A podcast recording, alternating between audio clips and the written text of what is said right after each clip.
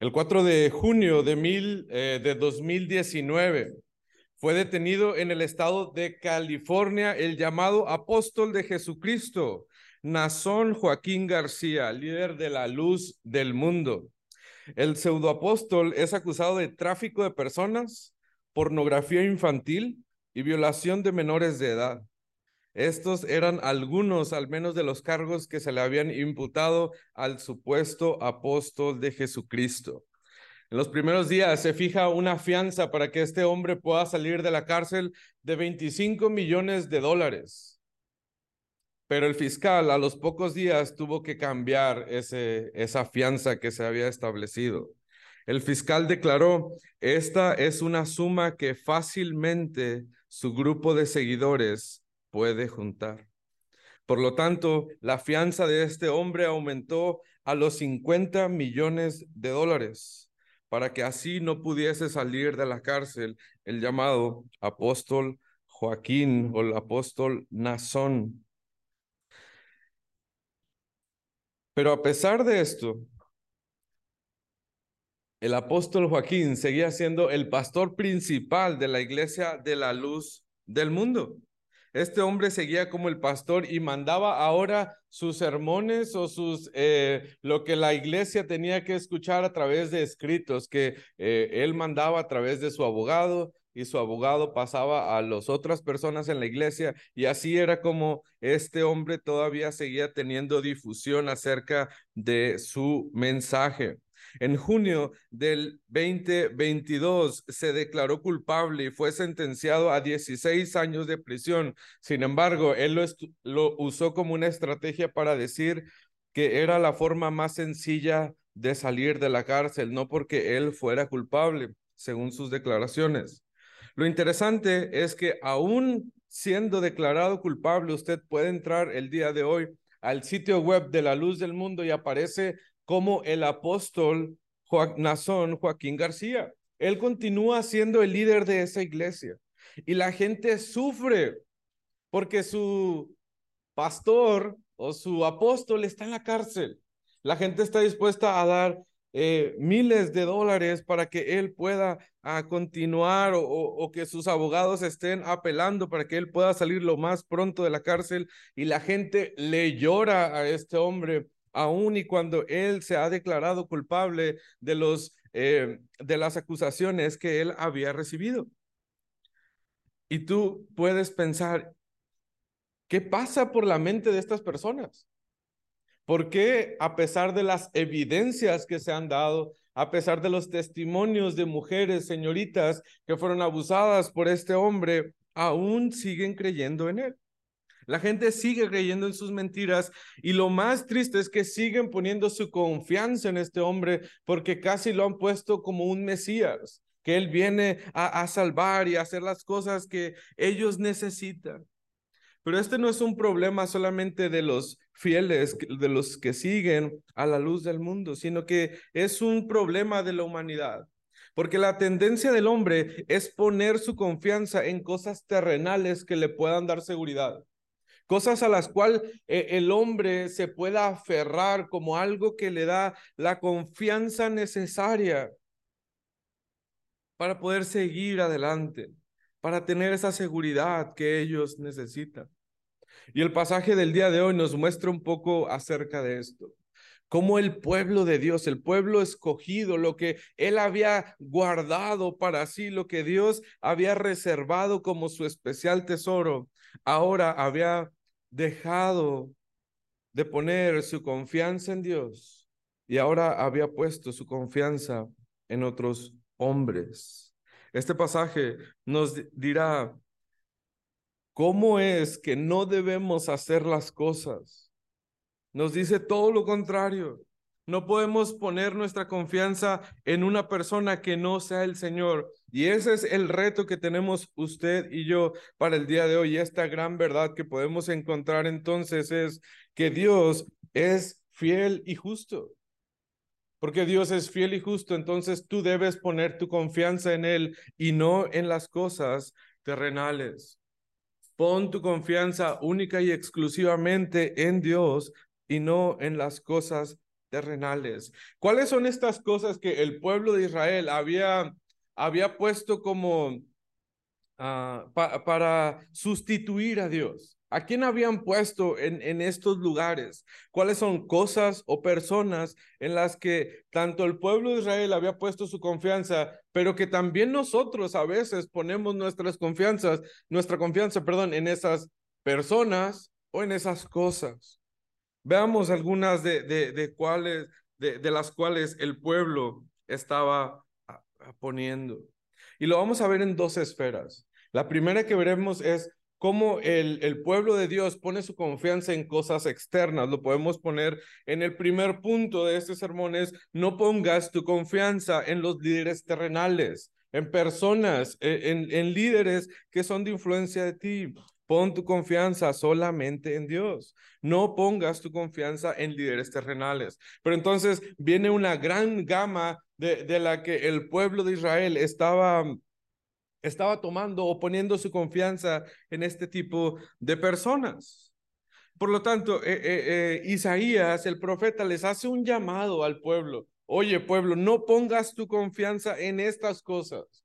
Lo que tú debes hacer es confía en Dios porque Él está por encima de los hombres. Tú debes de confiar en Dios porque Él está por encima de los hombres. Estos primeros versículos del 1 al 5 nos, nos muestra quién es nuestro Dios y el poder que Él tiene para...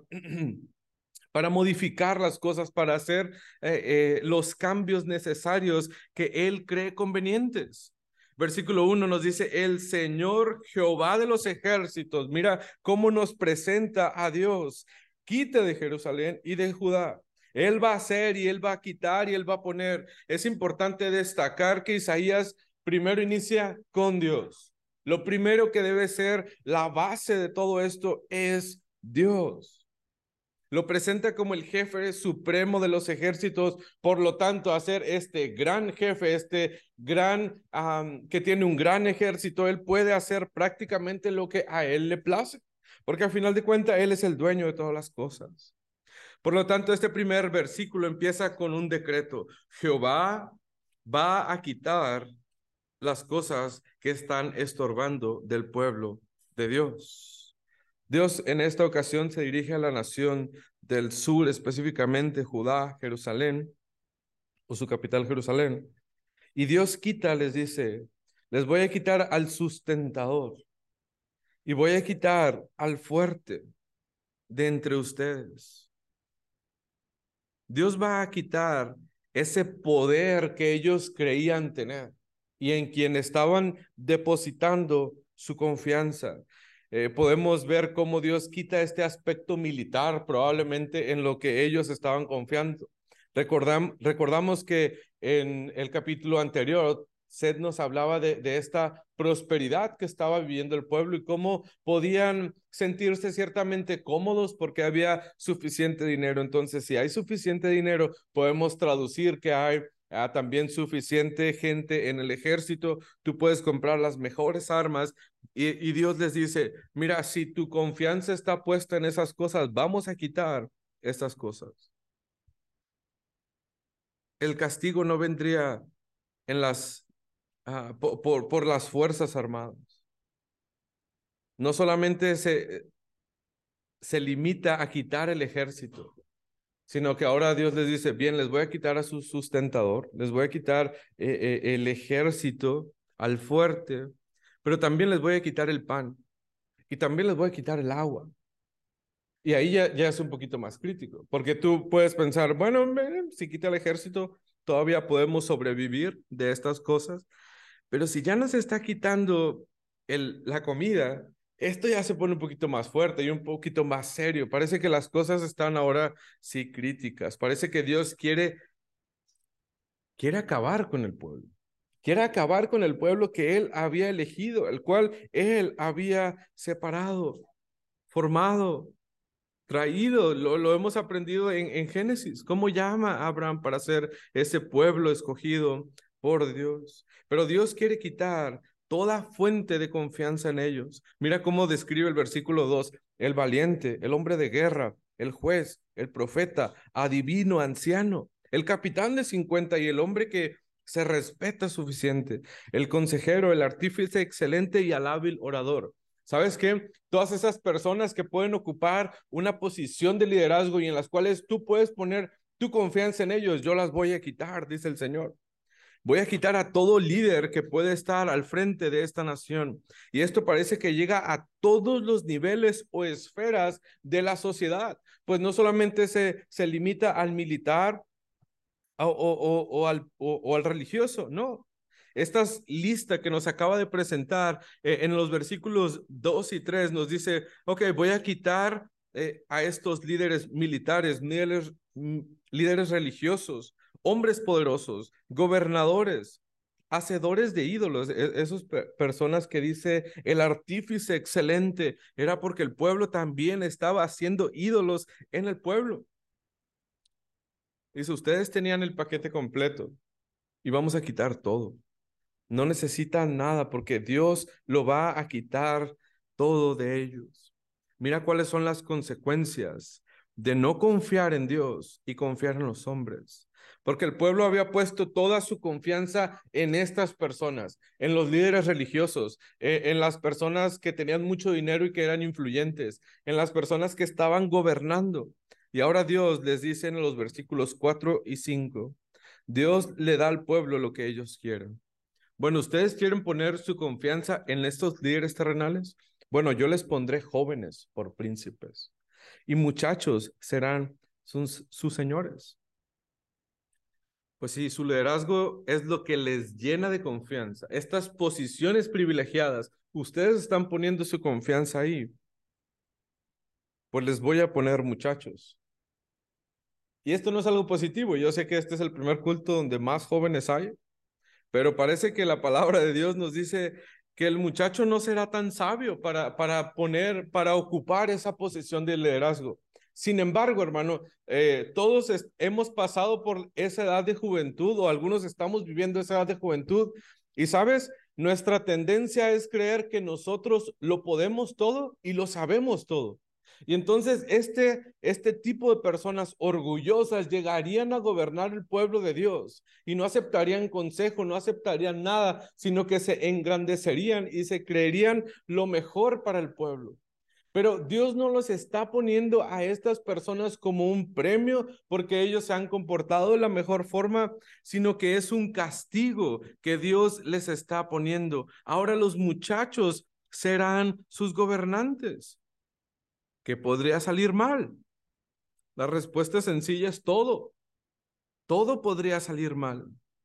Porque el versículo 5 nos dirá cómo le irá a este pueblo a consecuencia de eso, que ellos han rechazado el, el, el, poner la confianza en Dios y lo han puesto ahora en estos líderes y Dios les dice, bien, ahora al mando de estos jóvenes, el pueblo se hará violencia unos con otros. Cada cual contra su vecino. El joven se levantará contra el anciano y el villano contra el, no, contra el noble. Todo se vuelve un caos en esta ciudad, pleitos, abusos, violencia, injusticia.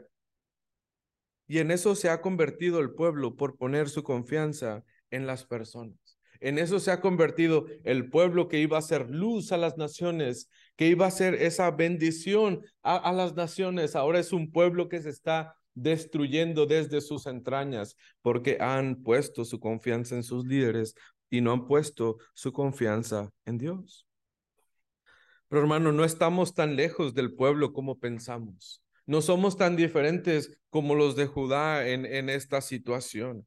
Nosotros también tenemos la tendencia a poner nuestras, nuestra confianza en otras personas, porque nos puedan añadir, perdón, porque nos pueden ayudar a salir de nuestros problemas. Ah, entonces yo me junto con la persona que tiene dinero porque sé que de una u otra manera eso, e, eso me, me, me va a hacer a mí de confianza. Cuando yo tenga algún, algún problema, entonces yo podré acudir a mi amigo, a esta persona que tiene una posición de, eh, importante tal vez en el gobierno. Ay, queremos quedar bien, ¿verdad? Con él. Queremos quedar bien con el líder del dormitorio para que no nos ponga de méritos. Queremos quedar bien con nuestro jefe de trabajo para que nos pase cuando llegamos, cuando llegamos tarde. Queremos eh, quedar bien con el vecino que tiene mucho dinero para que nos invite a sus fiestas. Y buscamos ese tipo de, de asociación con esas personas que tienen posiciones privilegiadas. Y no solamente buscamos la asociación, sino que empezamos a poner nuestra confianza en esos vínculos que nosotros podemos tener con esas personas. Y entonces nosotros empezamos a poner a Dios a un lado. Consideramos que ya no es necesario Dios en nuestras vidas porque tenemos esta fuente de confianza que llegan a ser las personas. Pronto el pueblo se verá en problemas. El pueblo eh, de, Judá se verá en problemas y tendrá que usar de su astucia para poder salir de esto. Esto que, este problema, este castigo que ha venido con líderes jóvenes, ellos necesitan una solución para poder salir de su problema. Pero de nuevo, la solución está alejada de Dios. Confía en Dios porque el hombre solo conduce a la destrucción. Confía en Dios porque el hombre solo conduce a la destrucción.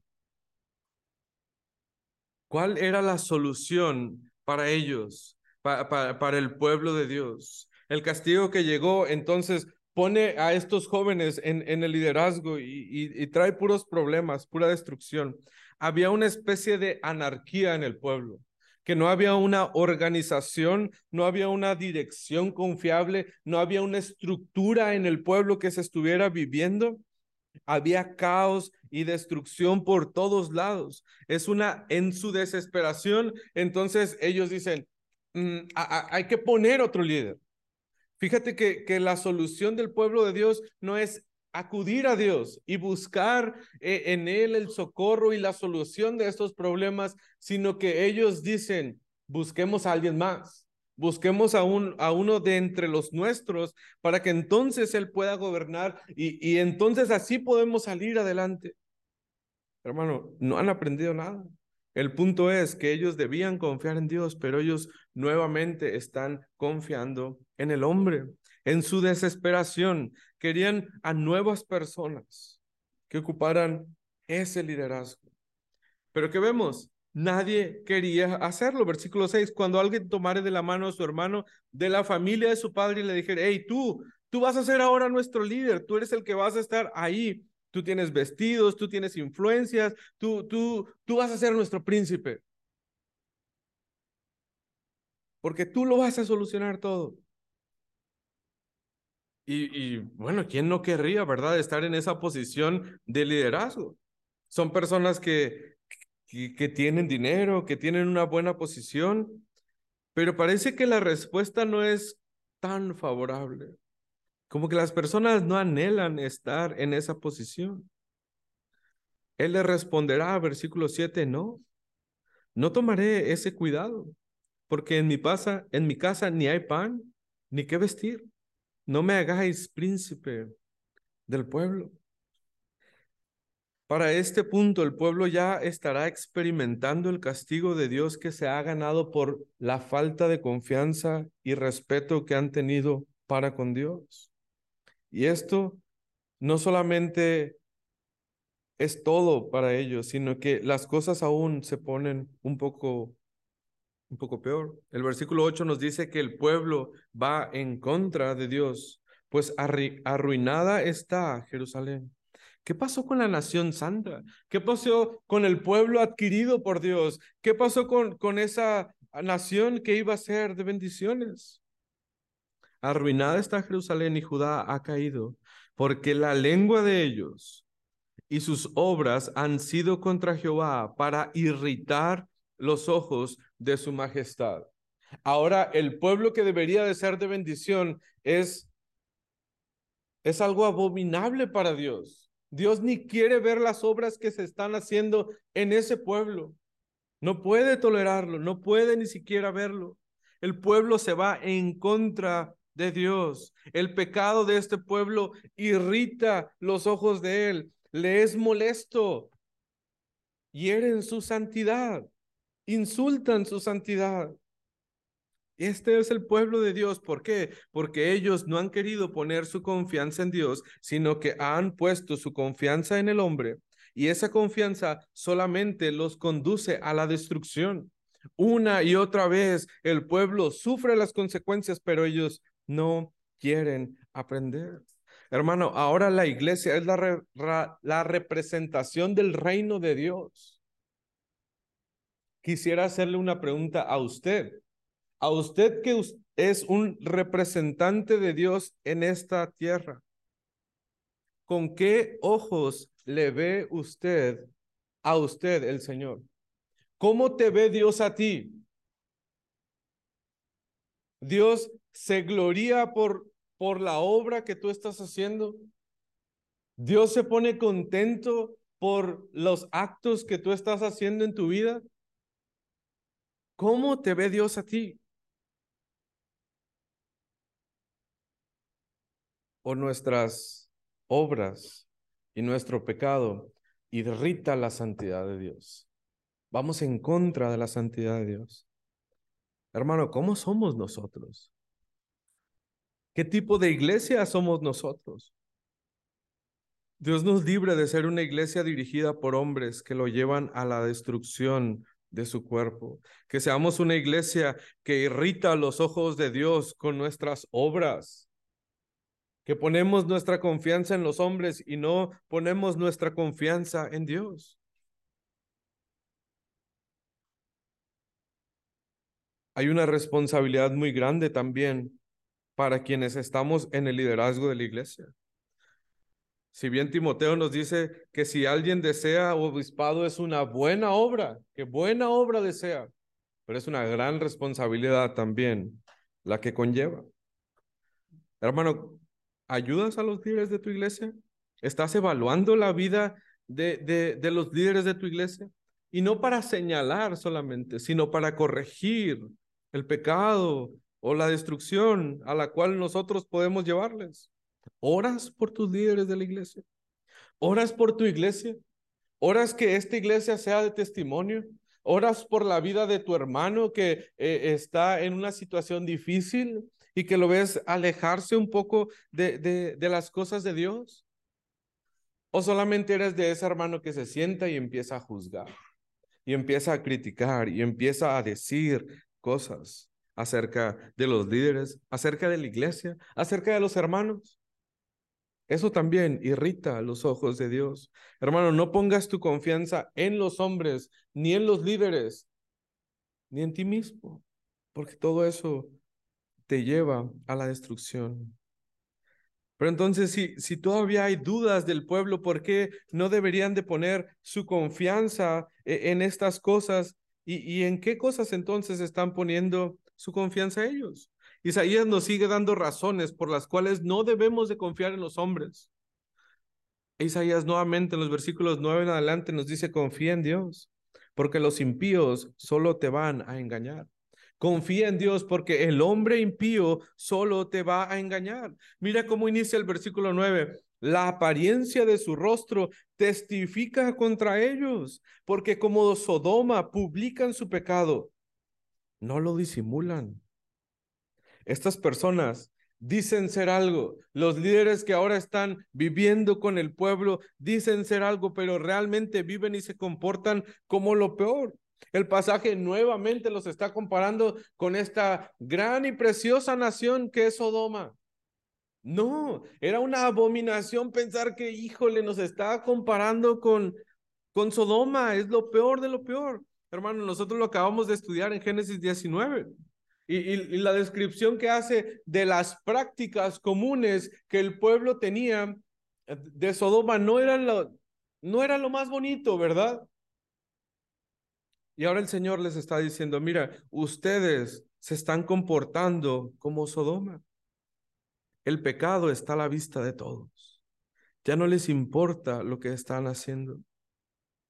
Ustedes han normalizado el pecado, exhiben sus riquezas, demuestran qué tan orgullosos y perversos son, abusadores se han convertido, abusan del que menos tiene. ¿Y sabes qué? Al pueblo no le importa. Ellos no quieren disimular su pecado.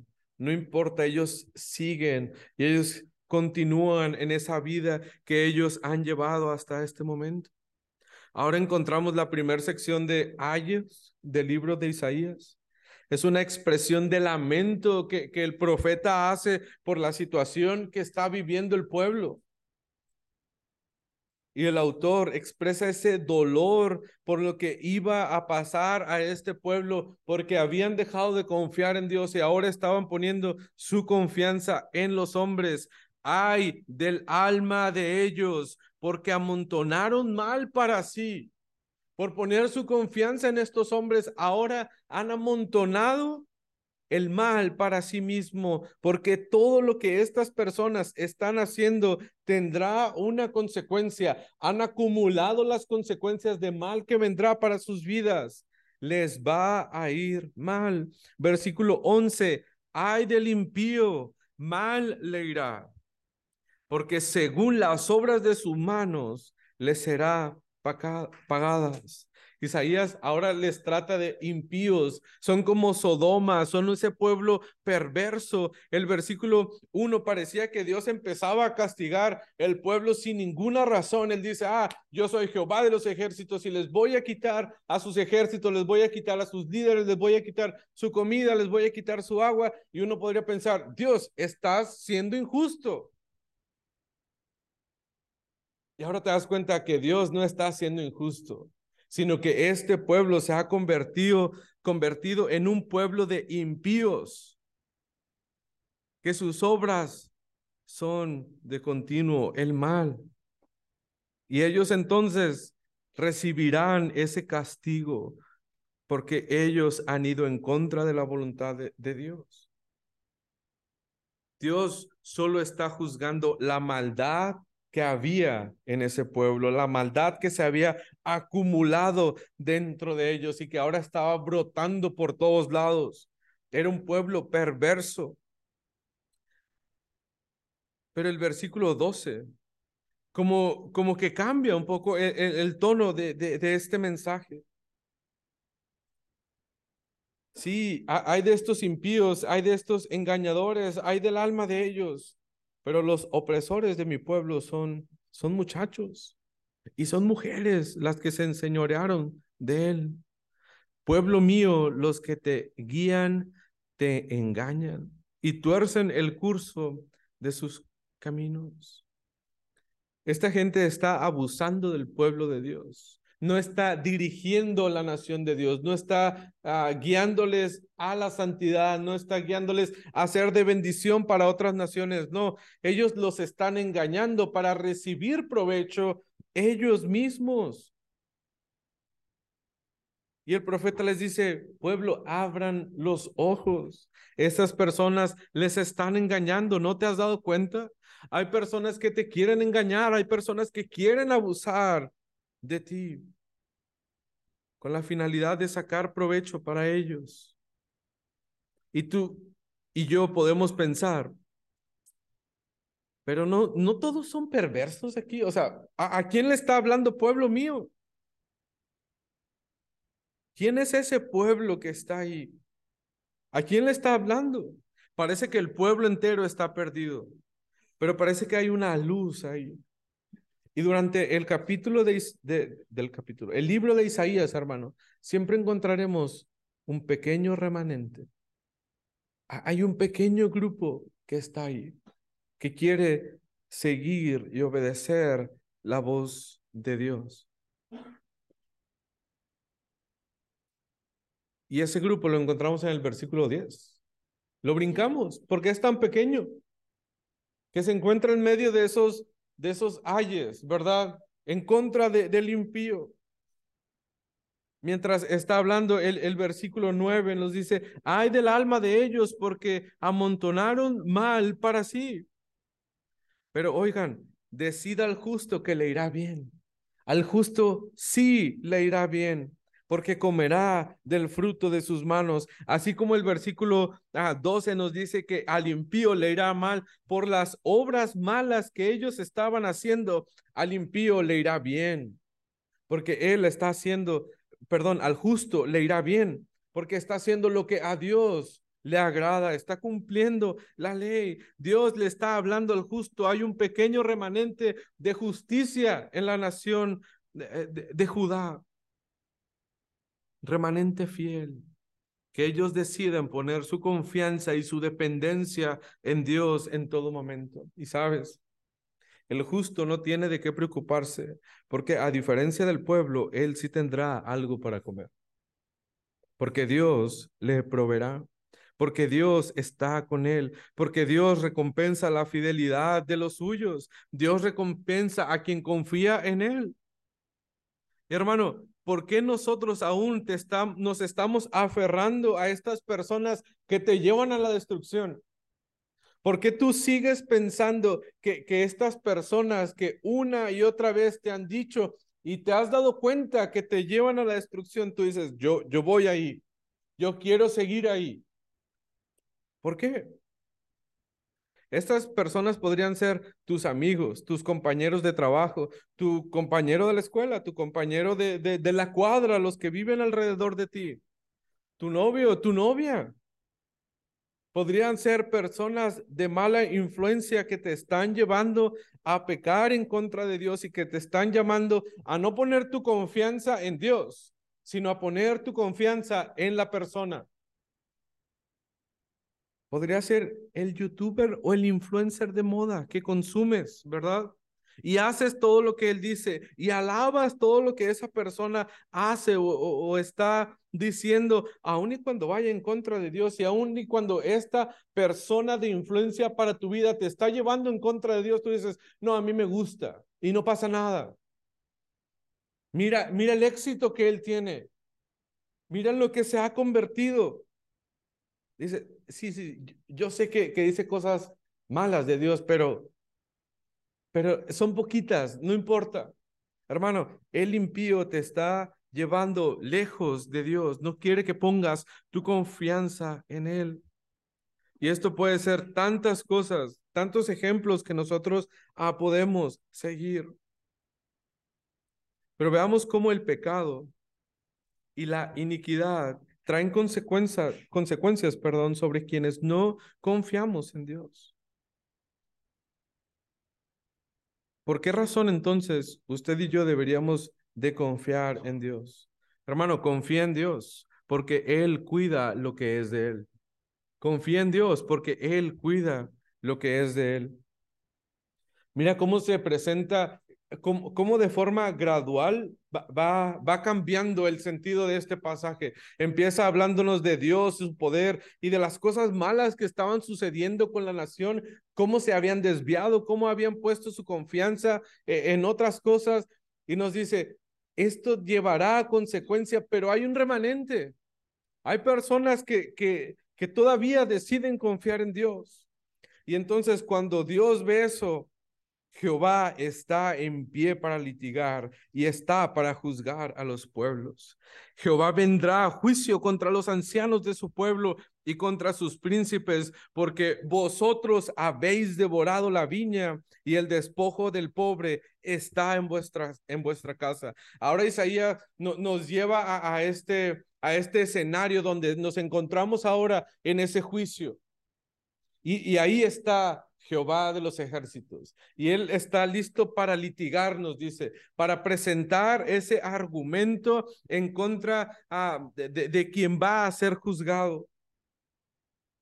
Está listo para tener ese enfrentamiento jurídico, si lo queremos ver de esta forma, con quien sea necesario, porque ahora Él juzgará a los pueblos y en especial, Él juzgará a su pueblo. Dios juzgará a su pueblo. Y cuando se trata de juzgar a su pueblo, iniciará con los líderes. Y nos dice, ok, vamos con los ancianos. Vamos con ellos.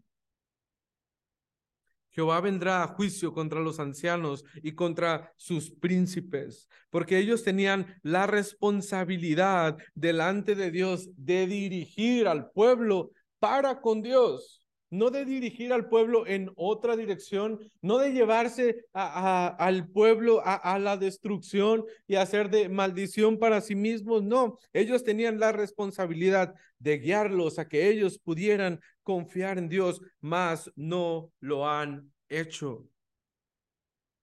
No lo hicieron. Dios presenta entonces el argumento en contra de ellos. Versículo 14. Ustedes se han devorado la viña. Ustedes se han comido lo que ustedes deberían de haber cuidado. Dios puso a estas personas para que cuidaran. Eran los, los que trabajaban la viña, los que la vigilaban de los peligros externos que podían venir y robar lo que había dentro de la viña del Señor. ¿Y, y, qué han hecho? Ellos fueron los ladrones. Ellos se han devorado todo. Frecuentemente el Antiguo Testamento usa la metáfora de una viña para ah, identificar al pueblo de Dios. Y les está diciendo, ustedes se han devorado a mi pueblo. Ustedes han acabado con mi pueblo. Han sacado provecho de ellos. Los que han robado, ¿qué les dice? La, la segunda cosa que presenta, no solamente ustedes han devorado la viña, sino las cosas que han robado están en su casa. Estos líderes se han enriquecido a expensas del pueblo. Ellos ahora tienen sus grandes casas, ellos tienen probablemente muchísima comida, muchísima agua, pero el pueblo está muriendo.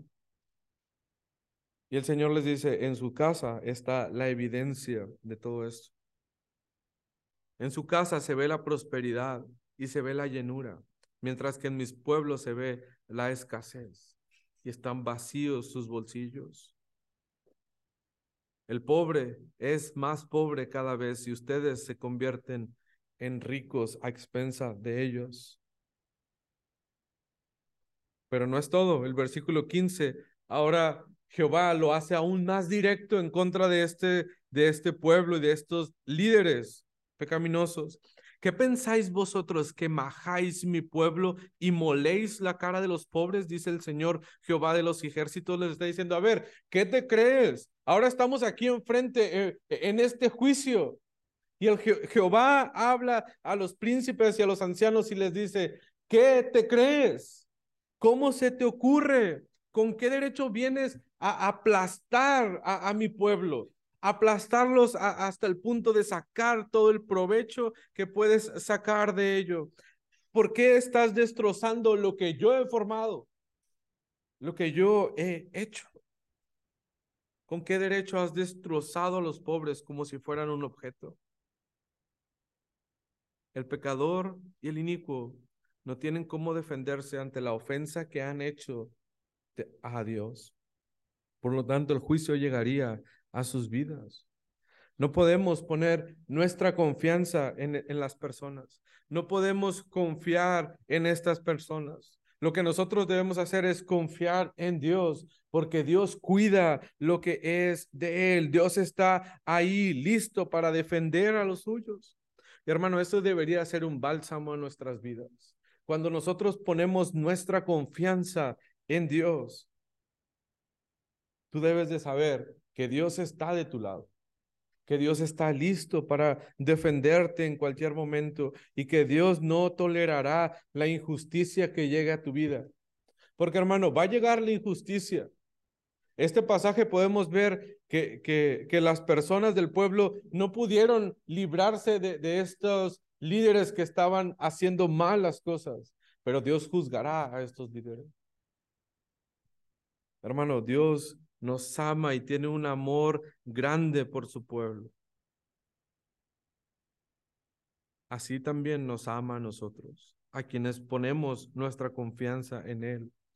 Podemos ver cómo Él está listo para presentar defensa de sus hijos. Qué privilegio, hermano, que tú tengas a este Jehová de los ejércitos listo para defenderte a ti, para interceder por ti, para ir por ti. No hay nadie en que podamos confiar. Y no hay nadie que nos pueda defender de la forma como el Señor lo hace. Hermano, debes de poner tu confianza únicamente en Dios. Cualquier persona te va a fallar. ¿Qué estás esperando? ¿Qué estamos esperando para poner verdaderamente nuestra confianza en Él? Pon tu confianza en Dios. Él es el medio que nosotros tenemos para hacerlo. Cristo es el medio. Él es la puerta de acceso que tenemos para con el Padre. Juan nos habla de, de, esa, de esa puerta que tenemos con Cristo. Él es el camino, la verdad y la vida. Nadie puede acercarnos al Padre si no es por Cristo. Y nos alejamos a veces de Él, de quién es y de lo que Él ha hecho. Y si hay alguien entre nosotros todavía que no ha puesto su confianza en Cristo como su Salvador, este es el momento, de verdad. Toma un tiempo y, y toma en serio y medita lo que Dios ha hecho por nosotros.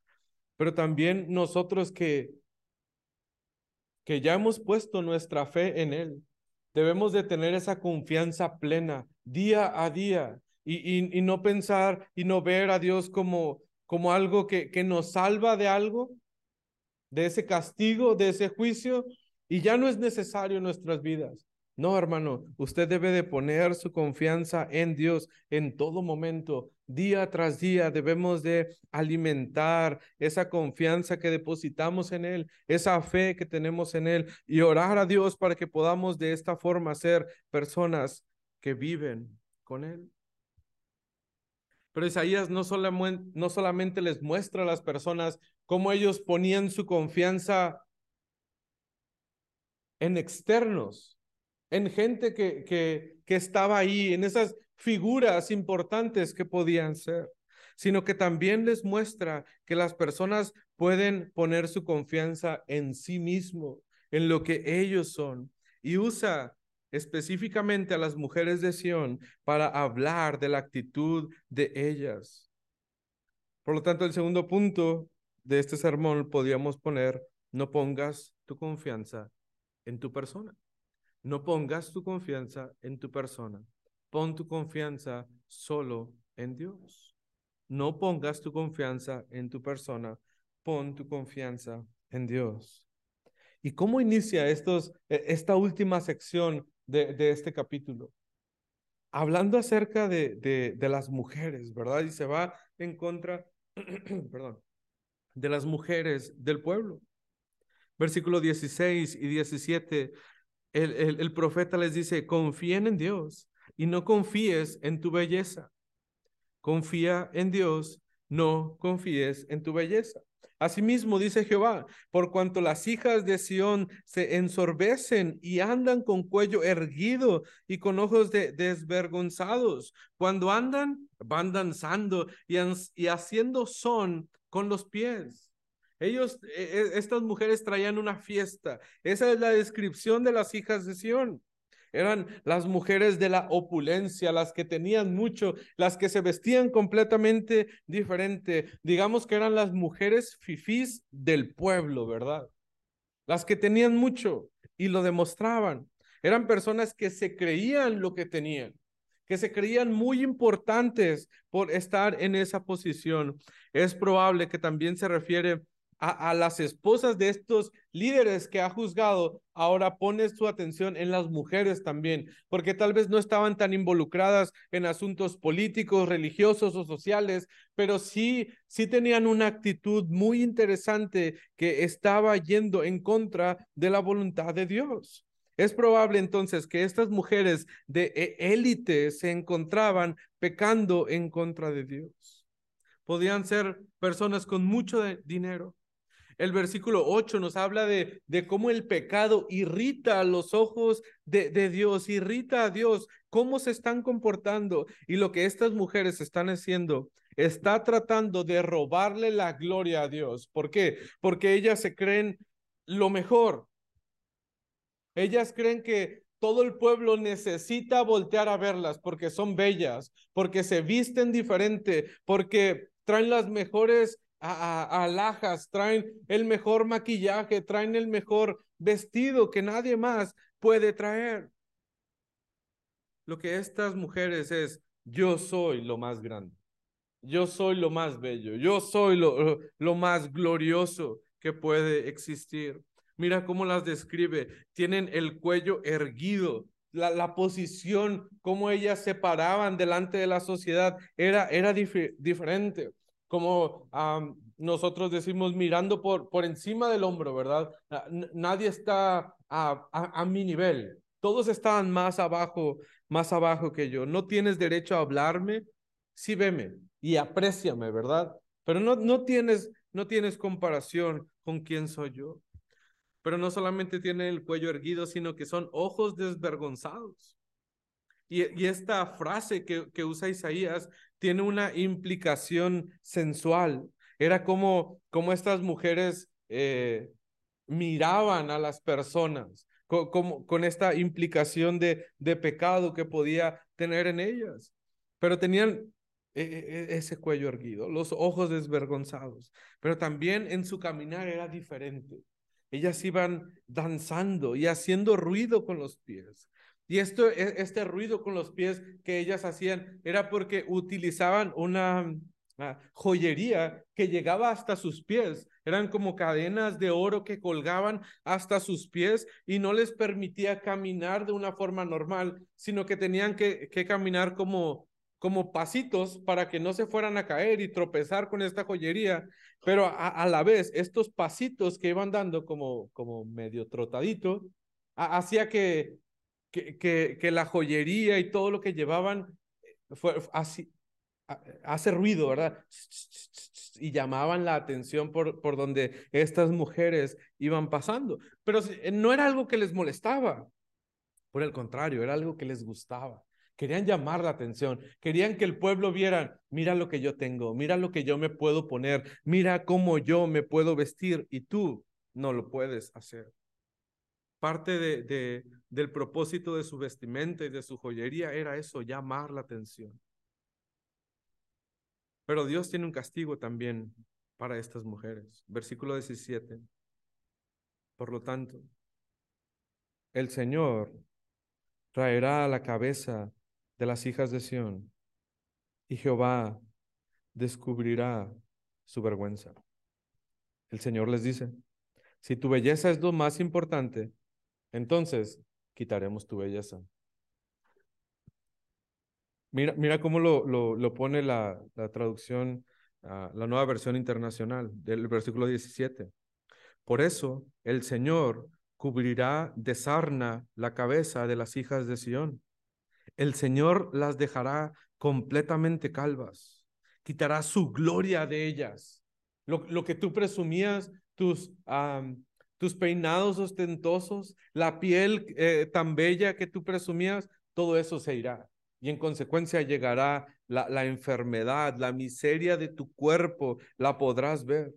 Es entonces como vemos que Dios toma la gloria que estas mujeres pensaban que ellas tenían. Lo más importante eran ellas mismas, cómo se podían ver ante la sociedad y cómo la gente las podía ver a ellas. Y Dios lo destruye completamente. Y hermano, ¿esto, ¿esto cómo aplica para nosotros? Probablemente está pensando usted, hermano varón que se encuentra aquí.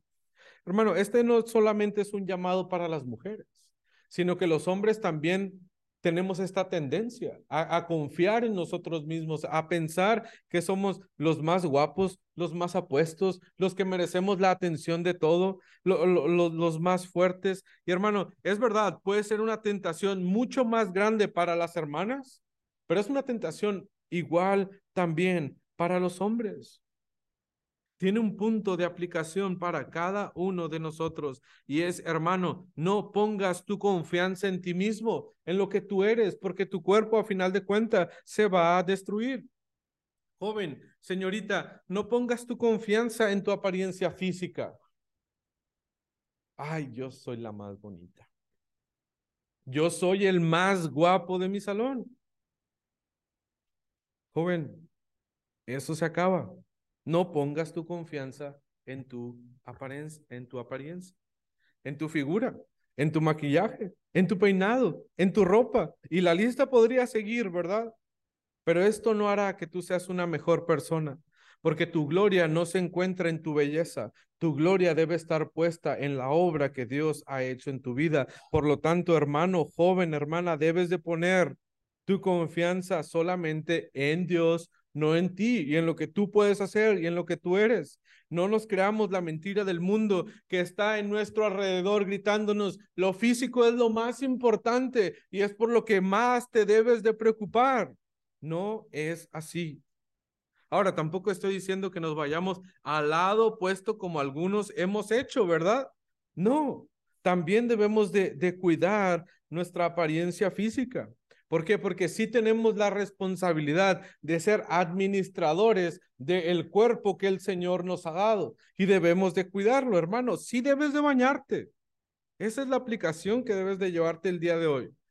Sí, no, no tardes tres horas en el espejo, pero sí date una peinadita así rápida, ¿verdad? E, e, e, eso es bueno también, ayuda. Pero hermano, que tu confianza por conseguir un trabajo, por tener una, una mejor posición económica, no, no se base en, en lo que tú puedes hacer con tu físico, sino en lo que Dios puede hacer en tu vida. Confía en lo que Él te puede dar, no en lo que tú puedes hacer. No busques la aprobación del mundo. Joven, señorita, hermano, hermano, hermana, no busques las miradas del sexo opuesto como lo hacían las mujeres en este pasaje. No pongas tu confianza en lo bien que te ve la gente. ¿Y por qué no deberíamos hacerlo? Podríamos pensar. ¿Por qué no deberíamos poner mi confianza en mi físico, en mi persona? Hermano, porque esto se acaba. Confía en Dios. Lo terrenal es efímero, Dios es eterno. En Él está nuestra confianza. Mira, mira cuál será la respuesta de Dios ante este mal que está pasando en el pueblo.